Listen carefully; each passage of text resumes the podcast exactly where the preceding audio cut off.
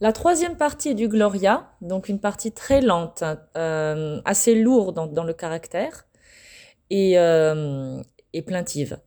Euh, de la mesure 69 jusqu'à la mesure 103 pour les sopranes.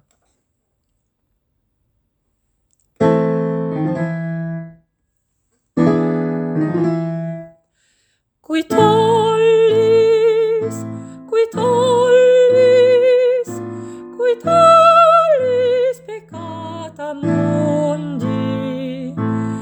Miserere,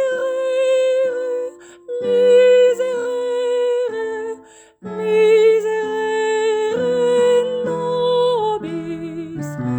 Qui tollis, qui tollis, qui tollis mundi.